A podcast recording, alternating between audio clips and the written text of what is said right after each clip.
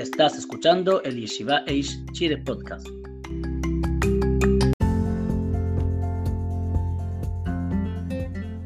Talco.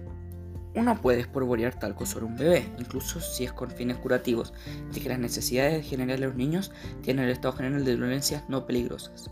Ahora, con aceite, uno puede flotar el aceite del bebé, aceite de oliva o cualquier líquido similar a un bebé, especialmente si un bebé lo necesita por el mismo motivo que el talco, ya que no es considerada una dolencia que no es peligrosa, porque depende de la salud del bebé.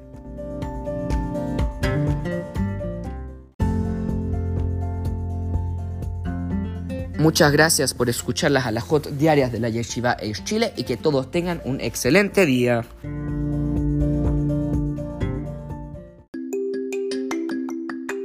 Gracias por escuchar el Yeshiva Eish Chile Podcast.